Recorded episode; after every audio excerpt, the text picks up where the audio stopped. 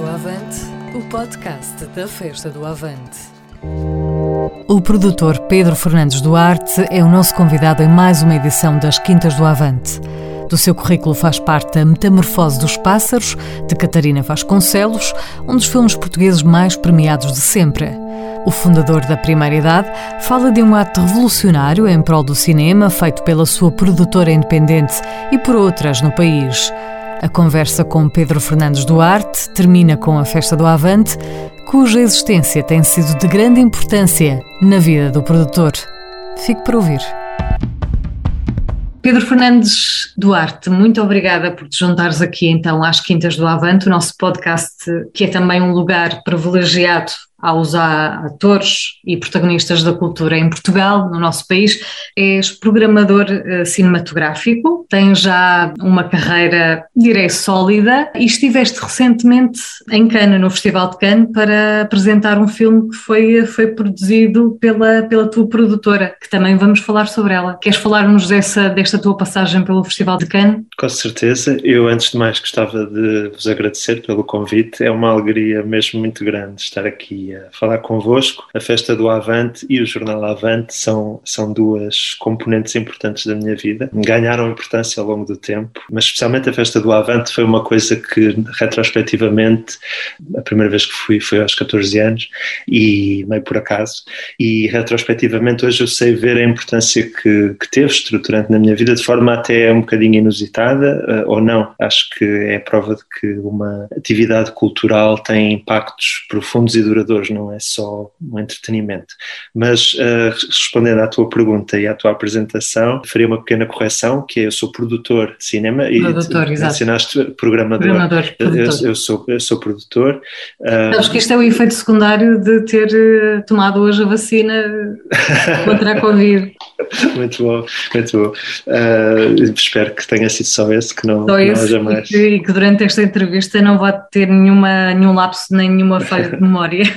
Sim, mas não faz mal nenhum, eu acredito. Ainda, ainda não tomei, uh, portanto, ainda não, ainda não sei não que efeitos secundários, secundários é? que me esperam. Uh, sobre o, Festival de Cannes, uh, eu fui apresentar um projeto de uma realizadora, realizado por uma, uma, colega que é a Joana de Souza, e uma apresentação que acontece, não é pela primeira vez, acontece desde há três anos, o Festival de Cannes ter umas apresentações para projetos que ainda estão por terminar. E isto é sintoma de cada vez mais, não só em Portugal, mas em toda a Europa, de um desinvestimento no, no cinema e numa é uma tentativa de compensação, sinto eu, e boa, ótima. É, é um festival de cinema que percebe que tem que estar envolvido, como a maioria dos festivais hoje percebem, e os festivais estão a ter cada vez mais esse papel também de construção dos filmes que, que serão feitos do ponto de vista de criar uh, forma de os fazer acontecer. E esta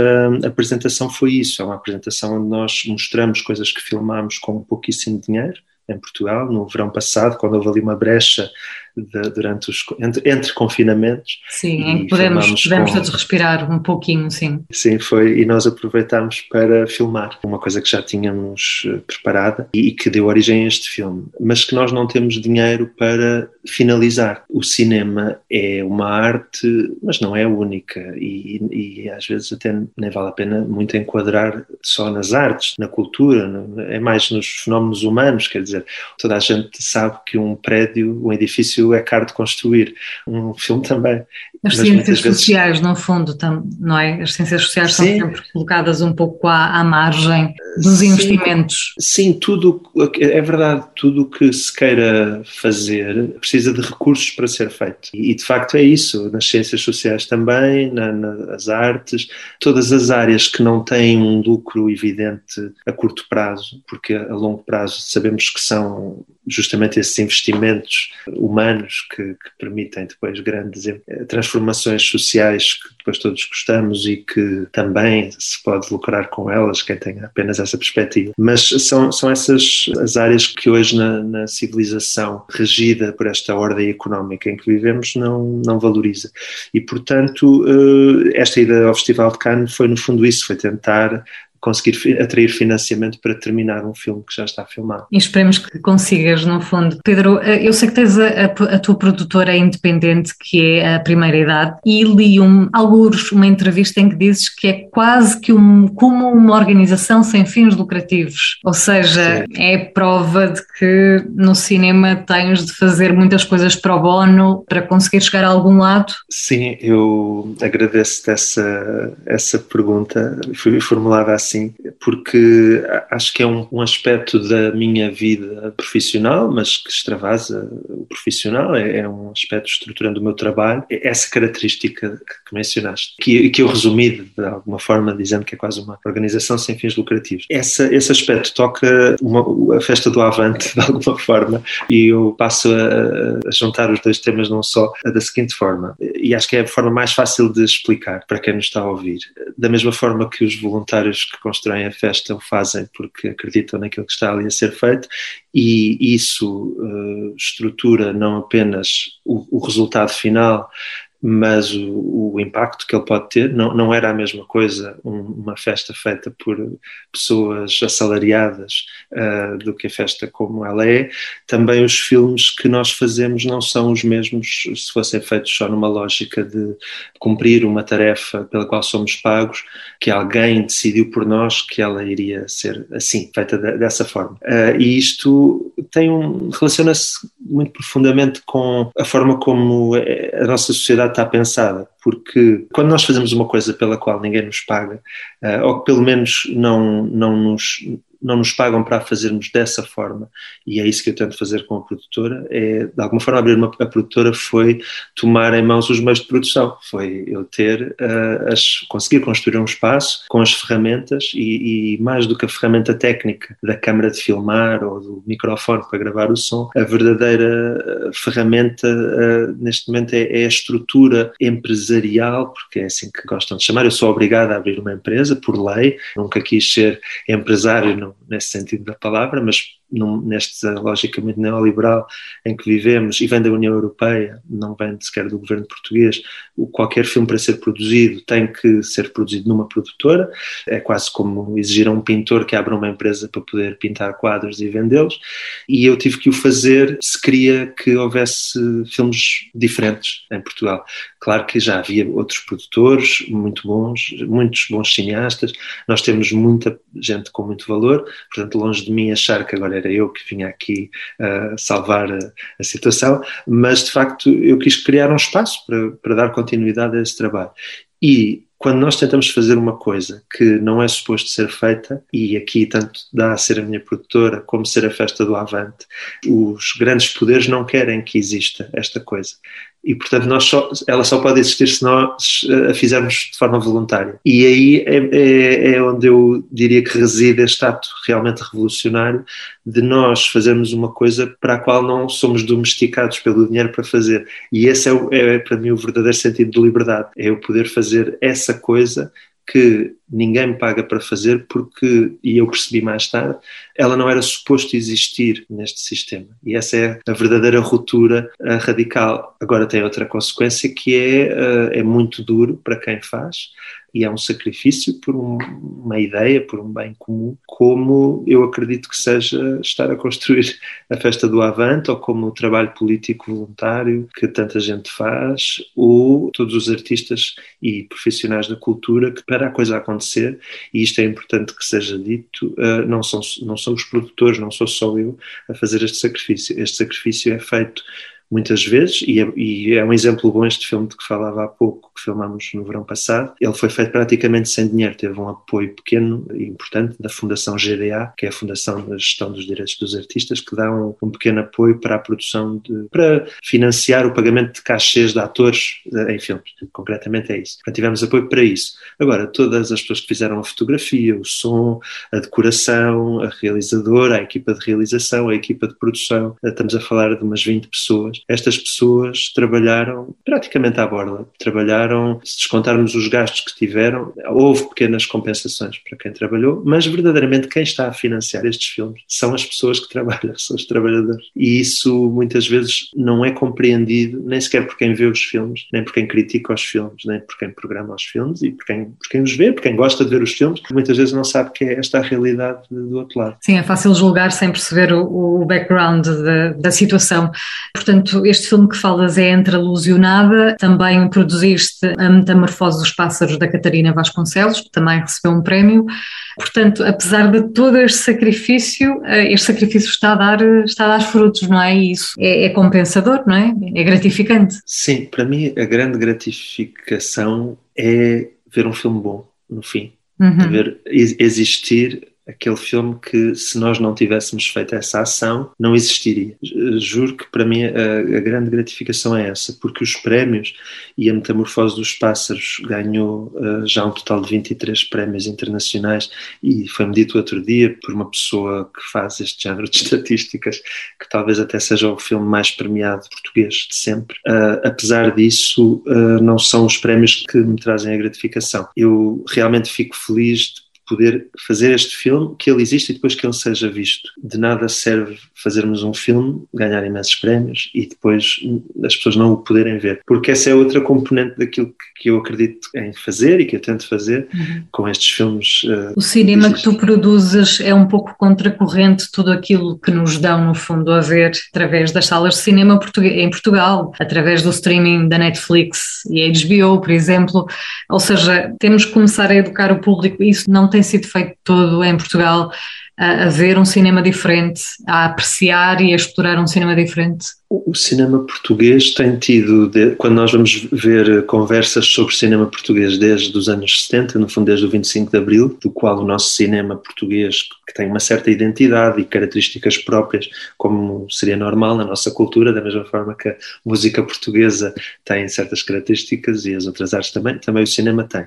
Quando nós vamos ver as conversas eh, antigas, sempre se falou desta questão não é? De o público não uh, corresponder a este cinema. Porque o, o público certo... também uh, não foi habituado a este cinema, não é? É verdade, por um lado, isso é certo. Por outro, eh, eu diria também que o público não tem acesso a este cinema. Se este cinema estivesse disponível tal como está neste caso, agora falaste da Netflix e muito bem, se em qualquer, se eu em qualquer hora do dia ou da noite chegasse a casa e quisesse ver um filme português e fosse só carregar num botão, se calhar muito mais gente iria vê-lo. Claro, e natural, está, naturalmente, está mais acessível em, em, em, qualquer plataforma, sim.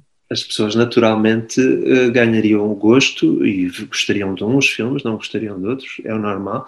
Uh, a experiência que nós temos com este cinema que fazemos é que, na verdade, quando as pessoas o veem, há reações quer, vamos supor alguém que, que, veja um filme português pela primeira vez. Como eu já fui essa pessoa aos 14 anos que o vi no canal Hollywood, que havia da TV Cabo, em que eu de repente estava a ver um filme do Manuel de Oliveira, que eu tinha ouvido falar, sabia que era um senhor, um velhinho que realizava filmes, uh, mas eu nunca tinha visto nenhum filme dele e quando comecei a ver não sabia que filme estava a ver. E de repente eu vi pela primeira vez Portugal filmado e foi uma mudança tão radical com a forma como eu via a minha realidade, o meu, o meu meu espaço, não, não é o, país Portugal com a bandeirinha de Portugal, não, não, é um, não é cristalizar Portugal como um símbolo qualquer, é mesmo a rua onde eu vivo, as pessoas que eu encontro no café, no supermercado, eu passei a olhar para essas pessoas de outra maneira, porque houve o, o, aquele olhar daquele artista, daqueles artistas, porque um filme é feito por muita gente, não é só pelos realizadores, esse olhar mudou o meu olhar e desde esse momento, eu acho que se não tivesse visto esse filme naquele dia adolescente, em que eu depois tentei faltar às aulas para acabar de ver, porque o filme estava dividido em duas partes, era três horas e tal, e eu fiquei obcecado com perceber quando é que dava a segunda parte, uh, sem que ninguém me tivesse endoctrinado para ir agora ter que gostar destes filmes chatos. Se calhar, se mais gente tivesse acesso à arte e à cultura dessa forma e com contexto e com tempo livre para ver, porque as pessoas hoje trabalham todas as horas do dia. Uh, Estamos ligados constantemente, não é? Sim, e quando não estão a trabalhar estão a cuidar dos filhos e dos avós e dos pais e, portanto, não há tempo para a pessoa uh, usufruir da cultura. E, portanto, é, é, muito injusto quando se diz que as pessoas não veem o cinema português porque ou não gostam. Uh, não é verdade, é porque as pessoas nem têm tempo para consumir cultura, para, para se apropriarem dela e, e, e a viverem. Portanto, estamos, estamos noutro patamar ainda. Temos conseguir que as pessoas que trabalham tenham tempo livre. Depois podemos começar a ver eh, resultados. Quando as pessoas tiverem tempo livre e tiverem acesso se fosse tão fácil ir ao cinema como é ir tomar café. Se houvesse um cinema em todas as ruas, as pessoas se calhar iam ao cinema. Não, se não houvessem cafés, seria absurdo alguém dizer ah, em Portugal ninguém bebe café. Se, se não houvessem cafés, ninguém, ninguém ia ao café. Uh, é um bocado a mesma coisa. Há cada vez mais cinemas a fecharem, portanto... Sim, não. outro dia um, um taxista disse-me, não sabendo ele que eu trabalhava em cinema, passámos em, em frente ao Cinema Eden, nos restauradores, o antigo Cinema Eden,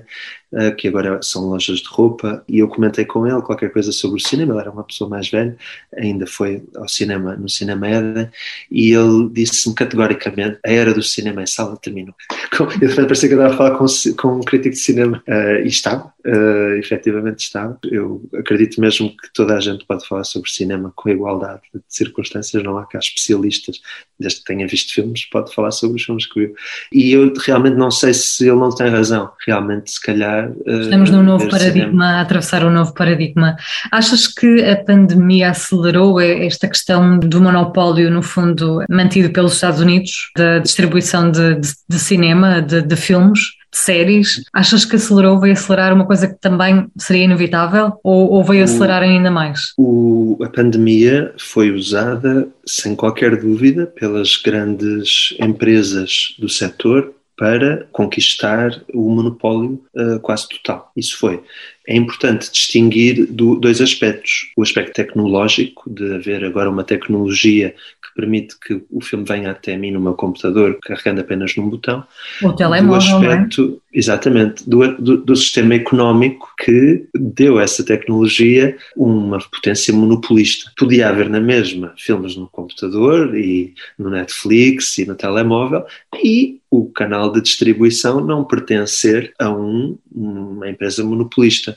Uh, uma ou várias, a Netflix, a HBO, que, que aliás têm produções excelentes, espetaculares. Há mesmo filmes bons lá para serem vistos. Portanto, isto não é, a minha crítica não é à programação, é haver alguém que decide que filmes toda a gente vai ver. E isto é um problema. E acho que o monopólio, nem os capitalistas, em teoria, defendem monopólios. Os liberais. Estamos a formatar, estamos a formatar a forma como se vê cinema, não é? Uh, sim, ou seja, eu pessoalmente tenho que reconhecer que vi os meus filmes favoritos, não todos, mas se calhar metade, ou em DVD ou na televisão. Eu não vi todos os filmes que eu gosto na sala de cinema e gostei deles na mesma. Claro que eu gostava de poder vê-los na sala de cinema. Claro, até porque quando um realizador e talvez também produtor, mas sobretudo realizador, pensa no filme, pensa para o grande ecrã, não pensa para o sim, formato. A grande maioria sim, porque não é por teimosia é porque, de facto, quando nós acompanhamos o processo técnico de, por exemplo, misturar o som de um filme para uma sala de cinema, não há qualquer dúvida que a experiência de som que se vai ter na sala é muito mais grandiosa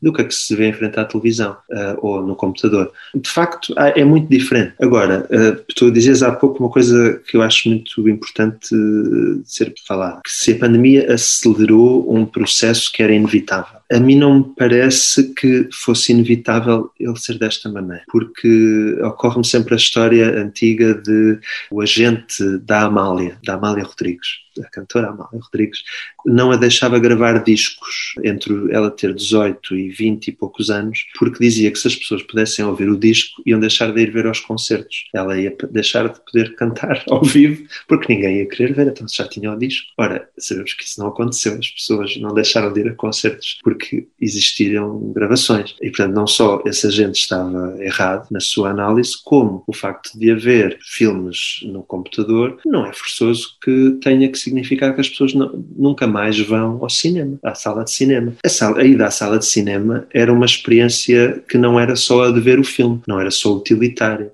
era toda a experiência antes e depois do filme, a experiência de conversar com os amigos sobre o filme, a experiência do intervalo. E até escolher o filme, não é? Até a experiência Exatamente. de escolher o filme. Exatamente. Qual é, que, qual, qual é o filme que vamos ver, não é? Exatamente, e havia às vezes, eh, nos tempos em que, se calhar, em determinados momentos históricos em que as pessoas tinham mais tempo livre, as pessoas até viam vários filmes, iam passar a tarde ao cinema e entre os dois filmes ficavam ali a conviver, de género, pronto, como quem faz um piquenique, faziam ali o seu convívio. E por acaso houve outro taxista, isto é engraçado, já deu para ver que eu ando muito táxi. Sim, uh, que, taxistas de Lisboa são. Uh, eu aprendo muito. São um poço de sabedoria.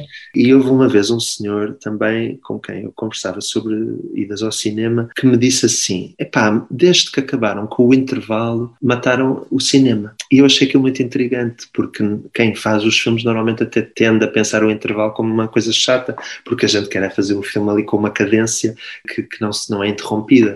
E ele dizia-me: epá, mas era no intervalo que eu depois vinha cá para fora, conversava com a malta, bebíamos uma imperial, aquilo ainda eram uns 10 minutos, engatávamos umas miúdas, não sei quê, e depois combinávamos programa para depois do filme. Agora eu vou ao cinema, entro e saio, não está ninguém, eh, vai tudo para casa, para que é que eu hei de ir ao cinema? E ele tinha uma razão, ele tinha, isto tinha mesmo uma razão profunda. Eh, acho que ele tinha aqui, ele, ele ensinou uma coisa que eu não sabia sobre os hábitos de ir ao cinema. Talvez agora porque está também muito, as salas de cinema estão muito concentradas em centros comerciais, portanto já não há um ambiente propício para que situações dessas se, se passem.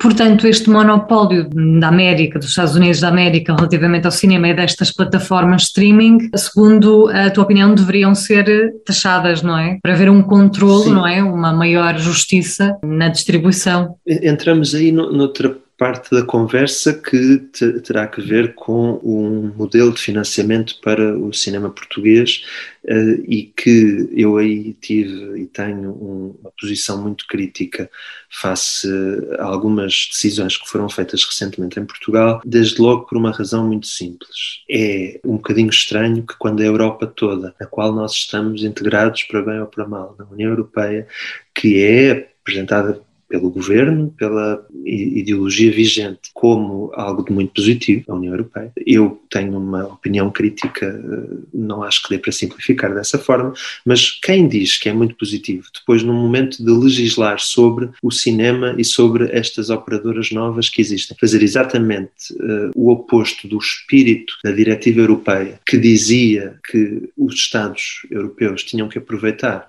a entrada destes grandes, destas grandes empresas que vêm a, para a Europa lucrar. Elas não vêm fazer caridade, não é como a minha pequena produtora. Elas vêm cá lucrar milhões de euros, muitos milhões. Não serem taxadas, não pagarem impostos, a não ser na Irlanda, onde tem sede fiscal. A própria União Europeia, que é quem permite esta situação, porque se não estivéssemos na União Europeia, cada empresa estrangeira pagava impostos individualmente em cada país. A própria União Europeia diz: epá, então taxem-nos eh, como se taxam as empresas de audiovisual. A SIC, a TVI e as outras empresas têm também que pagar uma taxa para poderem operar. Como tiram um lucro, têm que compensar uh, Portugal com o pagar de uma de taxas, impostos, como todas as empresas pagam, para não apenas, portanto, é importante distinguir os impostos sobre o lucro das taxas que têm em vista o, o, melhoramento, a melhoria de todo o contexto de onde essas empresas operam. Portanto, a União Europeia diz aos Estados para taxar.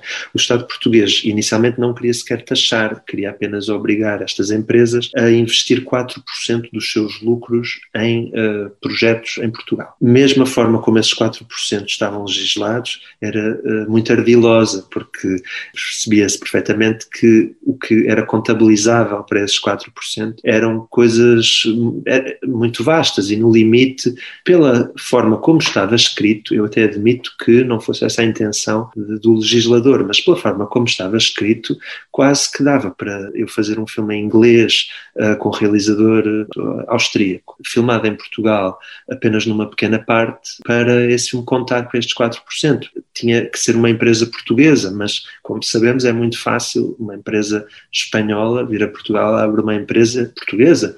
E, portanto, havia muitos flancos em que esses 4% podiam ser eh, cumpridos sem que isso representasse eh, nenhum aumento de produção de cinema português porque nós não estamos só a tentar uh, que haja filmagens em Portugal, porque já há muitas filmagens, nós andamos na rua e vemos filmagens a acontecer, há muita publicidade a ser filmada em Portugal. Não parece que seja isso que está Mas em causa. Ser, feita, ser feito por portugueses, é isso? Por portugueses e para portugueses. E em Portugal, falando de temas da nossa cultura, de temas que são caros às pessoas que vivem em Portugal e não temas que são decididos por um, por um gabinete de uma multinacional. Nós fizemos um, um combate grande, quando eu digo nós, é porque foi realmente a maioria do setor que faz efetivamente cinema. Claro que também há pessoas que fazem cinema que apoiaram esta legislação. Isso há sempre. Uh, e é salutar que haja opiniões diferentes. Agora, é verificável, de um ponto de vista objetivo, vendo quem apoiou esta legislação e quem achou uma decisão errada, é objetivo uh, ver que os nomes das pessoas que apoiavam esta legislação são pessoas que também fazem televisão, são pessoas que também uh, fazem uma produção mais ligada ao, ao chamado audiovisual e não estritamente ao cinema. E não há desprimor nenhum por uma área ou outra. A questão é que existe uma, já existe uma política para a televisão em Portugal chamada RTP. Já existe audiovisual com outro tipo de dinâmica empresarial. Existe a SIC, existe a TVI. Não tem que ser o Instituto de Cinema e Audiovisual a financiar com os seus míseros 20 milhões de euros, que não são nada. Uh, se pensarmos que a RTP custa 300 milhões, portanto estamos a falar 20 ou 300. Já existem 300 milhões no audiovisual em Portugal. Uh, querer ainda ir buscar um, um, umas migalhas destes 20 para fazer projetos que podem se calhar ser financiados por outro sítio, parece-me apenas mal pensado. E para terminar, a questão da Netflix foi que nós, acabou por chamar Netflix, mas também na verdade se aplica à HBO uhum. e a outros canais, à Amazon, Amazon. E, uhum. e, e, a outras operadoras de streaming. A luta que foi feita foi para pedir que estas empresas fossem taxadas, como são em França, foi anunciado já depois de Portugal ter tomado a decisão que a França taxa em 25%. E era isso também, era esse o valor que, que vocês reivindicam para Portugal também? Nós não tínhamos reivindicado um valor específico, tínhamos reivindicado uma estratégia e uma visão. O que acabou por acontecer foi uma taxação de 1%. Portanto, 1 para 25 dá aqui Uau. muita margem para uh, variar. E, e, e, se não fosse essa nossa luta, teria sido zero. Uhum. Portanto, quando houve uma manifestação de estudantes de cinema em frente à Assembleia da República contra esta legislação, porque percebiam que estavam a ser formados em cinema para uh, irem todos só ser empregados de canais de televisão ou, de, ou, ou, ou, teriam que ir trabalhar para publicidade ou, ou, iriam trabalhar não naquilo que tem Ter um vocação. Segundo, um segundo ou terceiro trabalho, no fundo. Uh, não, eu acho que o que acontece infelizmente é que nós temos escolas de cinema uh, em Portugal, privadas e públicas, e públicas, temos várias públicas, que nos, que nos ensinam a fazer o melhor que nós podemos fazer.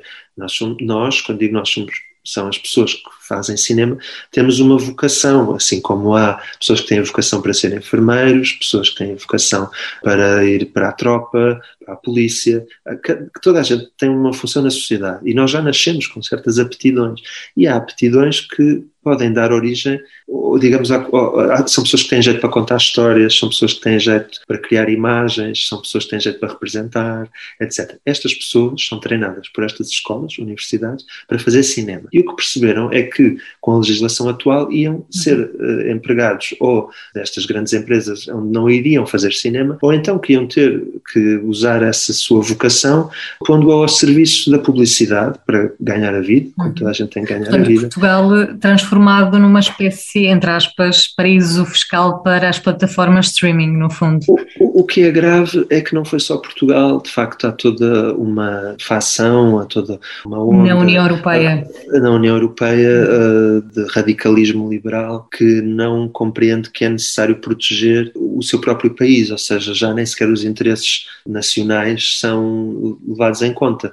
O liberalismo é isso, é no fundo, no limite, uh, deixarem de existir países e, as empresas comandarem uh, a nossa vida. E, e, de facto é isso que está a acontecer. E nós com esta luta conseguimos conquistar 1%. Foi a prova de que uh, as pessoas exigirem outra política dá resultado. Muitas vezes as pessoas baixam os braços e desistem e a maioria das pessoas ainda está de braços em baixo. Uhum. eu gosto muito de, uma de um verso do José Mário Branco, O Mudar de Vida, que ele diz que temos os punhos cerrados, mas ainda os temos nos bolsos. E eu acho que é aí que estamos. Estamos revoltados, mas ainda temos o punho no bolso. É preciso agir. Exatamente. Pedro, vamos saltar agora para a festa do Avante, que eu sei que é um, um tema muito, que te é muito querido.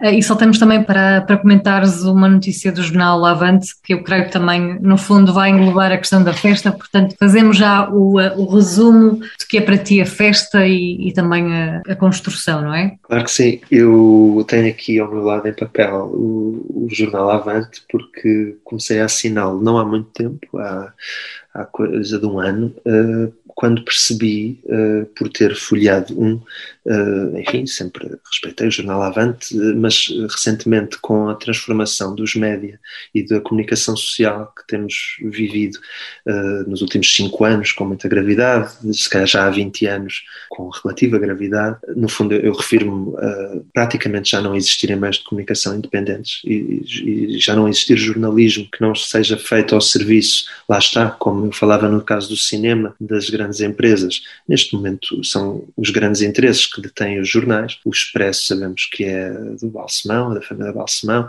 o Público da família de Belmiro de Azevedo, o Observador tem uma linha editorial que, que é explícita, de uhum. direita, são eles que o dizem, o Jornal Sol e o Jornal I, feitos na mesma redação, exatamente com essa linha editorial. Agora há um jornal novo que se assume também como pronto, radical de direita, porque efetivamente folheando o jornal é isso que se vê. Eu folhei o jornal Avante e percebi que havia que aquelas notícias que ali estavam eu não as encontrava em mais lado nenhum. E, e, por acaso, recentemente voltei a ter essa experiência. Estava a ler o jornal ao lado de uma amiga que nunca tinha visto o jornal Avante, sabia o que era, mas nunca o tinha visto. E eu ia folheando e lendo, e ela estava a ler um livro ao meu lado e ia espreitando. E, e a certa altura ela diz: Eu nunca vi um jornal assim. E eu, eu disse: Mas assim como? E ela dizia: Com tantas notícias sobre Portugal. E, e eu comecei a ver, e de facto, e ela diz: Não é só sobre Portugal, é sobre todas as zonas do país. Há notícias sobre todas as as zonas do país e sobre as coisas que estão a acontecer nessas terras. E é isto que me faz ter aqui o jornal em papel ao meu lado, é que de facto é a única fonte para muita da informação do que está a acontecer de política uh, local. E, e, não este mundo que é um mundo já paralelo, onde os jornalistas hoje em dia dos grandes jornais vivem, em que se passa, são coisas que se passam dentro da bolha deles, assuntos deles, ficam ali a debater se a festa do Avante uh, devia acontecer ou não, se o congresso do PCP devia acontecer ou não. Pronto, estou assim numa bolha quando não vejo ninguém na população real estar muito preocupada com esse assunto, para dar esse exemplo. Pronto, e, e folhando uh, o jornal, de facto, eu Falando não resisto... da festa, não é? Uh, sim, uh, aqui o artigo sobre a construção da festa, porque isto diz muito esta haver pessoas que dão o seu tempo para construir uma atividade cultural. É que não é só ser a festa. É, é o que é que é a festa do Avante? É, é um, um, grande acontecimento cultural em que artistas de música portugueses têm sítio para tocar e se encontram uns aos outros e há, há uma condensação ali fantástica, uma congregação de músicos portugueses, uh, há a Bienal de Artes Plásticas, há uma série de coisas que de facto não iria há cinema, acontecer. Há cinema independente. Há cinema, exatamente, eu ia lá chegar também, porque temos aqui, agora por causa da, da pandemia, o cinema de todo lado sofreu muito e também na, na, festa acaba por ter que sofrer, porque não pode ser um espaço fechado, tem que ser ao ar livre, o que é muito agradável, mas faz com que só se consiga projetar a partir de certas horas, que é quando está escuro, uh, e isso de facto faz com que a programação tenha que ser muito reduzida, porque só há ali aquelas horas da noite, mas eh, eu gostava de destacar destacar o, o filme Prazer Camaradas, que eu tive uh, o privilégio de ver na estreia e que achei um filme muito bonito uh, para. No fundo, eu, eu pessoalmente, de alguma forma, já conhecia a história do PREC e sei muita coisa que aconteceu no PREC, mas há muita gente que não sabe e é muito bonito uh, dar voz a, a, pessoas que durante o PREC viveram também uma revolução sexual, pessoas que têm idade para ser meus avós e, e, que descobriram muitas coisas graças a esse período, que se calhar não teriam descoberto de outra forma, e portanto recomendo a toda a gente ir ver este filme, que está aqui destacado na, no Cine Avante, na programação na festa, mas uh, gostava de dizer sobre a festa, mesmo que tenho dito sobre a minha atividade profissional, que é é, é espantoso se pensarmos que efetivamente se nós não nos voluntarizássemos para construir a festa, e eu por acaso nunca tive tempo livre para ir participar nas jornadas de construção da festa, é uma coisa que eu gostava muito de fazer. Quem sabe, no futuro. Uh, exato. Nada e, portanto, está fechado. Para mim ainda é uma notícia que eu leio no jornal, ainda não é uma coisa em que eu estive a participar. Uh, espero em breve conseguir ter tempo livre, infelizmente no cinema, com mais este lado também de militância uh, na produção cultural e na produção de cinema. Eu também tenho o tempo muito contado e, portanto, nunca, nunca tive esta sorte, mas pronto, gostava de, de sublinhar isto, não, não, existiria se estas pessoas não fizessem os festivais de verão que acontecem, uh, o Alive e paredes de cor, etc., não são a mesma coisa. São uma atividade para o lucro. Exatamente, com um fim hum, financeiro muito, muito claro. Exatamente. Aqui não, não é o caso. Ou é seja, a festa é mesmo única. É? Então, é, é, mesmo uma coisa única. Se, se houvesse uma festa do Avante em cada esquina, eu não estaria aqui a falar disto. Mas acho que é importante, muitas, muita gente não percebe a importância e a grandeza deste acontecimento uh, uh, que, e, e a multiplicidade de coisas que lá acontecem, precisamente por isto, por não ser essa a lógica que estrutura tudo. E dou só um exemplo também curto, há, há dois dias atrás, salvo foi o aniversário, pronto, fez 92 anos que nasceu o Zeca Afonso e, e no documentário que passou na RTP, que foi um bom momento de serviço público, uhum. uh, às tantas eu estava a ouvi-lo e, e, a pensar na festa do Avante. Eu assisti também ao documentário. Também, uh, eu gostei muito e, e, pensar que ali estava uma pessoa e outros que com ele estavam, porque ninguém está, faz nada sozinho, que não estavam a ser pagos para dar aqueles que iam não apenas o sacrifício não era apenas não estar a ser pago, mas era ter que fugir da GNR e, da, e, e, da polícia e da PID e de tudo para poder fazer a cultura. E, e por isso é que eu fui buscar o Zeca Afonso, porque, porque é a arte, é a cultura. Uh, sabemos que uh, quem fazia política uh, passava por tudo isto, mas acho mesmo muito bonito alguém passar por tudo, ter a vontade, a determinação tal de fazer cultura e muitos outros músicos o fizeram também, claro, e outros e cineastas e muita gente de forma voluntária, porque é esta a vocação que algumas pessoas têm. Durante a pandemia dizia-se, então, mas porquê é que é preciso apoiar uh, a cultura? Agora o importante é curar as pessoas. Sim, mas um artista de circo não, não, não se transforma automaticamente Estamos a criar um outro problema paralelo. Estamos Sim. a criar outro problema. As pessoas têm vocações, têm certos talentos. Há pessoas que só sabem ser atores, não sabem ser enfermeiros. Não, não dá para dizer agora durante um ano estas pessoas passam fome. Não, não faz sentido. Não faz sentido. Pedro, muito obrigada por esta conversa. Quem nos escuta e está na organização da Festa do Avante, por favor, convidem o Pedro para fazer parte da, da, construção, das jornadas de construção da festa que já decorrem. E eu não sei se foi mesmo o efeito secundário da vacina, mas enganei-me uh, nas datas da festa. 3, 4 e 5 de setembro é assim. E o Pedro uh, Fernandes Duarte é produtor e não programador. Fica então a correção final. Muito obrigada por esta conversa tão, uh, tão boa e tão cheia de conteúdo. Uh, Eu é que agradeço. Obrigada, agradeço, Pedro. Sinceramente, vemo-nos, obrigado. Vemo-nos na Festa do Avante. vamos todos comprar a EP em breve. Obrigada Exatamente. e até à próxima. É, obrigado eu e parabéns pelo excelente trabalho que, que estão a fazer com, com o podcast.